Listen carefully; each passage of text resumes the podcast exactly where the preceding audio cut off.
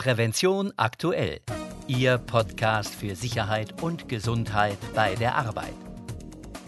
In dieser Folge hören Sie unter anderem, was die Deutsche Bahn unternimmt, um ihre Zugbegleiter vor Übergriffen zu schützen und wie sie für sichere Verkehrswege in ihrem Unternehmen sorgen. Zudem geben wir Ihnen eine Übersicht über die wichtigsten Änderungen im arbeitsschutzrelevanten Vorschriften und Regelwerk sowie Tipps zu Produkten, die das Arbeiten sicherer machen. Am Mikrofon begrüßt Sie Martin Falk.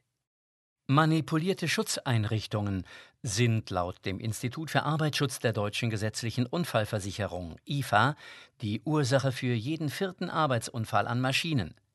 Meist werden die Schutzeinrichtungen manipuliert, weil sich so Arbeitsabläufe beschleunigen lassen. Dabei gilt, je größer der Vorteil durch eine Manipulation, desto eher wird die Schutzeinrichtung umgangen. Eine App des IFA soll hier für mehr Transparenz sorgen. Mit ihrer Hilfe können die Unternehmen bewerten, ob eine Maschine einen hohen Anreiz zur Manipulation bietet und entsprechende Maßnahmen erforderlich sind. Download unter www.dguv.de slash IFA-Webcode D3295. In Folge 15 dieser Podcast-Reihe berichteten wir übrigens, was Sie über Maschinensicherheit wissen und beachten müssen. Falls Sie die Folge also noch nicht gehört haben, sollten Sie sie anhören.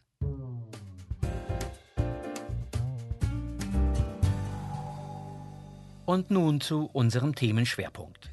Kaum eine andere Berufsgruppe ist so sehr Gewalt von Kunden ausgesetzt wie Zugbegleiter.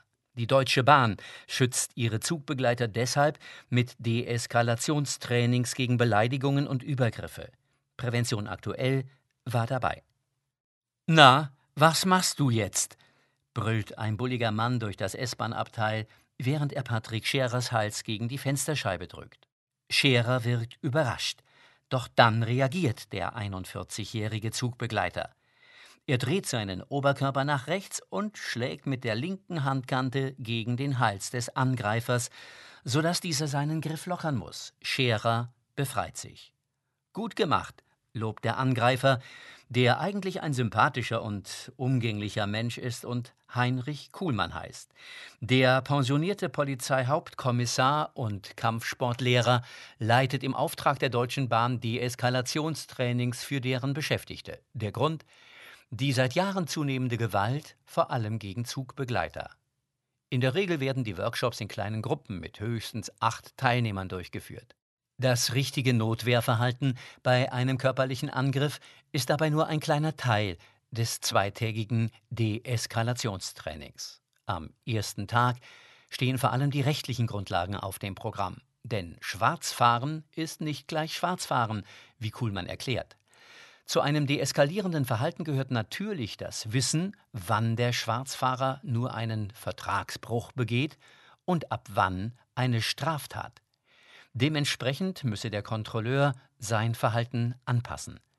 Wenn der Fahrgast zu mir kommt und mir mitteilt, dass er keine Fahrkarte hat, dann ist das erst einmal ein Vertragsbruch, der eine Fahrpreisnacherhebung von 60 Euro nach sich ziehen könnte, aber es ist noch keine Straftat verdeutlicht Kuhlmann. Wenn ich das aber nicht weiß und sofort mit der Polizei drohe, heize ich die Stimmung an, statt zu beruhigen. Versucht der Fahrgast, sich aber zu verstecken oder wegzulaufen, sieht der Fall natürlich ganz anders aus.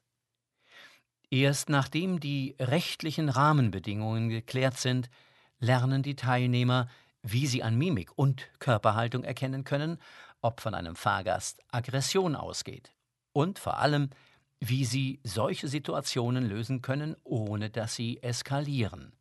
Da geht es dann um Dinge wie Wahrnehmung, Distanz und Einschätzung der Situation, erklärt Kuhlmann. Und natürlich Kommunikation und Ansprache. Zum Beispiel, wie man andere Fahrgäste um Hilfe bittet, wenn eine Situation zu eskalieren droht. Man spricht sie direkt an. Hallo, Sie da mit dem blauen Hemd, so Kuhlmann. Wer sich nicht artikulieren kann, hat ein Problem. Zurück zum Workshop in der aufgebockten S-Bahn in der Werkstatt der Deutschen Bahn in Frankfurt am Main. Wieder mimt Kuhlmann den Angreifer. Er geht auf Scherers Kollegin Lisa Marie Behler los. Doch die 21-jährige Zugbegleiterin reagiert schnell. Mit der rechten Hand schlägt sie den herannahenden Arm Kuhlmanns zur Seite, mit der anderen Hand täuscht sie einen Griff in dessen Gesicht an. Im Ernstfall würde ihr das die Gelegenheit geben, sich von dem Angreifer abzusetzen. Patrick Scherer ist seit 17 Jahren Zugbegleiter. In dieser Zeit hat er auch schon kritische Situationen erlebt. Sein Eindruck? Die Aggression hat zugenommen. Er ist meist unterwegs auf der Strecke zwischen Limburg und Frankfurt am Main. Mittlerweile gibt es nicht nur mehr Beleidigungen, auch die Hemmschwelle gegen uns ist insgesamt niedriger geworden. Bela kann das nur bestätigen. Die Deutsche Bahn verzeichnete für das Jahr 2015 eine Zunahme der tätlichen Übergriffe gegen ihre Mitarbeiter um 20 Prozent auf rund 1800, also fast fünf pro Tag. Rund 80 Prozent der Vorfälle entstünden bei der Durchsetzung des Hausrechts oder der Fahrkartenkontrolle. Eine 2016 durchgeführte Umfrage der Gewerkschaft deutscher Lokomotivführer kam zu ähnlich besorgniserregenden Ergebnissen.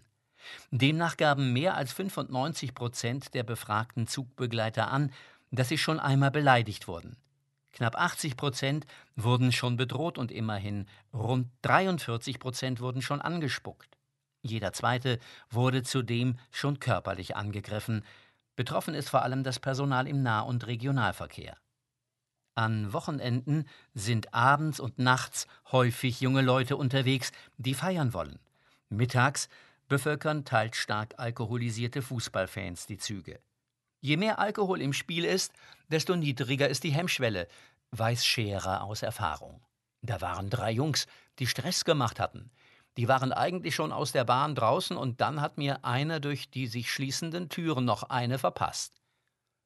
Ein mulmiges Gefühl bei Dienstantritt? Nein, das habe ich nicht, sagt Scherer. Wenn man das hat, dann darf man nicht mehr zur Arbeit gehen, ergänzt Bela. Aber man gehe aufmerksamer durch den Zug. Klar, wenn ich abends alleine in der letzten Bahn bin, da achte ich schon darauf, wer drin sitzt und was er vielleicht konsumiert hat. Gute Menschenkenntnis sei auf jeden Fall hilfreich, pflichtet Scherer bei. Unsere Mitarbeiter machen jeden Tag einen verdammt guten Job, sagt Thomas Bischoff, Pressesprecher der Deutschen Bahn. Und es ist nicht immer einfach. Ob der Zug Verspätung hat, es regnet oder ob jemand einfach nur schlecht gelaunt ist. Die Zugbegleiter bekommen es direkt ab. Die Deeskalationstrainings sind nur eine der Maßnahmen, um das Fahrpersonal zu schützen. Weitere sind zum Beispiel eine helle Beleuchtung und Überwachungskameras in S-Bahnen. Die Kameras sollen einerseits abschrecken, andererseits helfen, Täter zu identifizieren. Zudem gibt es in jedem Waggon eine Notrufsäule. Mit ihr kann der Lokführer verständigt werden, der wiederum die Polizei rufen kann. Klar ist aber auch, der Selbstschutz steht über allem. Niemand soll den Helden spielen, so Bischof. Zurück im aufgebockten S-Bahn-Waggon. Scherer attackiert Bela. Er versucht sie am linken Arm zu packen. Doch die junge Zugbegleiterin dreht ihren Oberkörper nach links und packt mit ihrer rechten Hand sein Handgelenk. Mit einem kräftigen Ruck verdreht sie Scherer den Arm. Er geht in die Knie und sie lässt von ihm ab. Beide lachen. Scherer und Bela loben das Deeskalationstraining unisono. Der theoretische Teil erläutere den rechtlichen Rahmen, die praktischen Übungen seien gut für das Selbstbewusstsein. Alleine mal gesehen zu haben, wie man sich verteidigt, hilft schon, sagt Scherer. Routine baue man dadurch zwar nicht auf, aber man weiß, wie man sich mit ein, zwei Griffen, auch wenn man die nicht perfekt beherrscht, aus einer brenzligen Situation befreien kann. Das gibt einem schon ein sicheres Gefühl.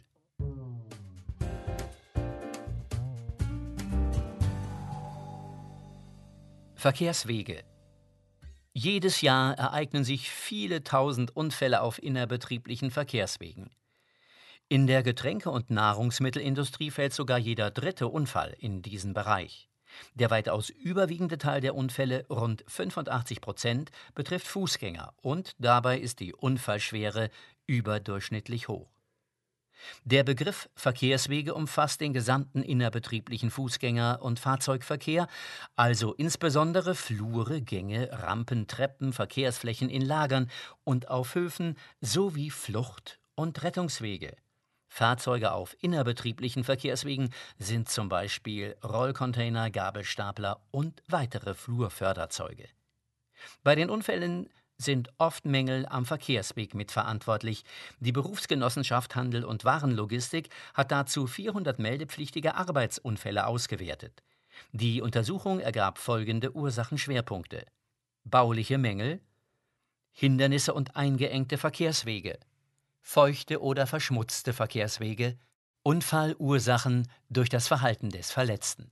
Knapp 80 Prozent der untersuchten Unfälle lassen sich damit auf mangelhafte Verkehrswege zurückführen, der Rest auf unangepasstes Verhalten der Beteiligten. Wer beispielsweise in großer Hast eine Treppe hinunterstürmt oder während des Gehens auf sein Mobiltelefon schaut, handelt nicht angepasst. Ebenso jemand, der Schuhe mit Sohlen ohne Riffelung auf glatten Betonböden trägt. Auffällig im Unfallgeschehen ist die Einzelbetrachtung der Treppenunfälle. Hier sind nicht die Verkehrswege, sondern meist persönliches Fehlverhalten für Unfälle verantwortlich. Hast ist unangefochtener Spitzenreiter. Vorgesetzte müssen daher ihre Mitarbeiter dazu anhalten, sich auf Verkehrswegen sicherheitsbewusst zu bewegen und sie auf mögliche Gefährdungen aufmerksam machen. Dazu müssen mindestens einmal jährlich Unterweisungen durchgeführt werden, in denen mit Hilfe von Medienpaketen, Merkblättern und einer gültigen Betriebsanweisung den Mitarbeitern die nötigen Informationen vermittelt werden. Die Grundlage für die Betriebsanweisung ist die Gefährdungsbeurteilung, in der auch etwaige bauliche Mängel wie zu enge Verkehrswege ermittelt werden müssen.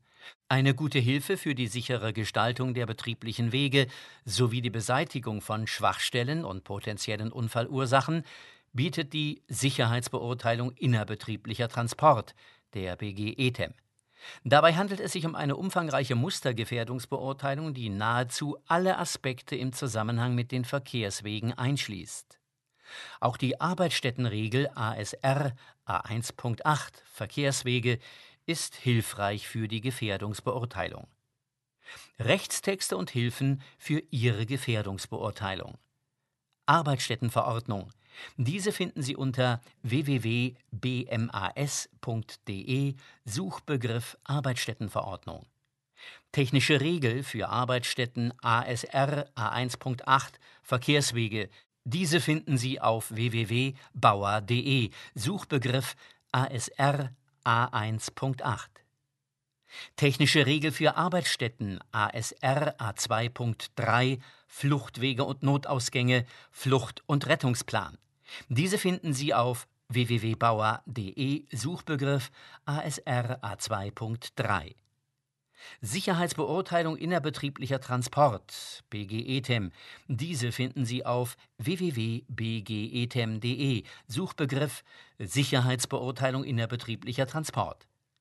Eine hilfreiche Checkliste zur Verkehrssicherheit finden Sie übrigens auf unserer Website www.prävention-aktuell.de.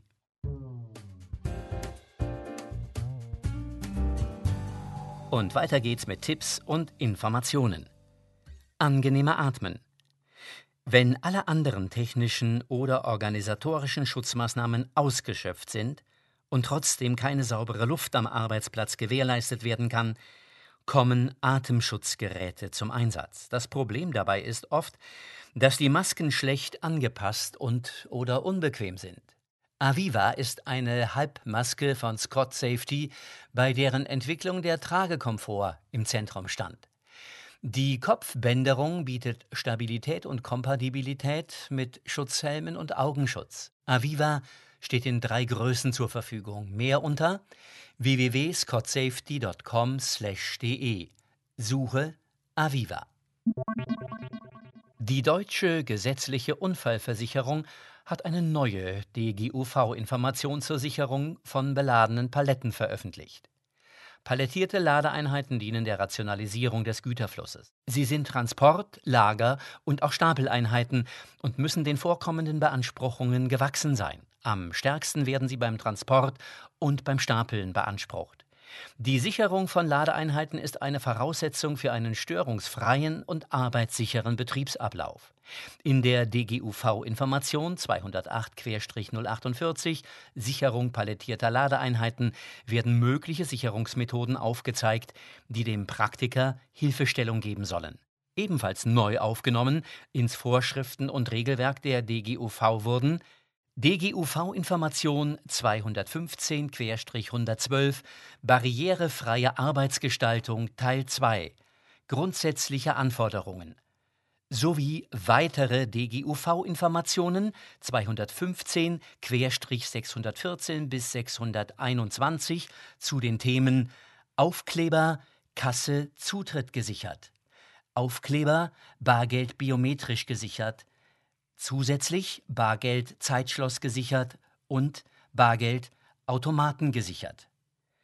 Außerdem die DGUV-Information 213-104 Branchen- oder tätigkeitsspezifische Hilfe Recycling Baustoffindustrie.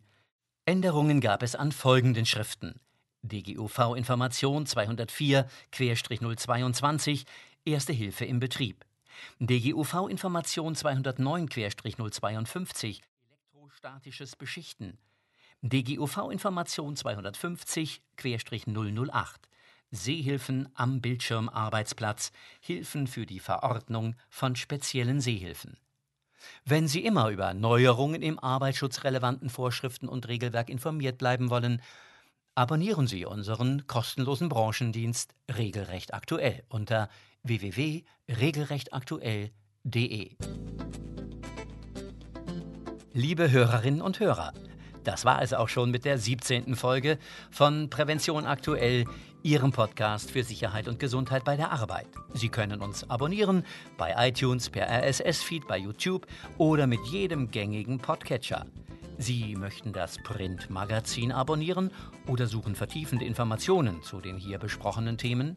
Dann besuchen Sie unsere Website www.prävention-aktuell.de. Dort finden Sie auch weiterführende Materialien zu den Themen dieser Folge. Und in der nächsten Folge von Prävention aktuell, Ihrem Podcast für Sicherheit und Gesundheit bei der Arbeit, hören Sie wieder spannende Berichte zur Arbeitssicherheit. Zudem geben wir Ihnen eine Übersicht über die wichtigsten Änderungen im arbeitsschutzrelevanten Vorschriften und Regelwerk sowie Tipps zu Produkten, die das Arbeiten sicherer machen. Am Mikrofon verabschiedet sich Martin Falk.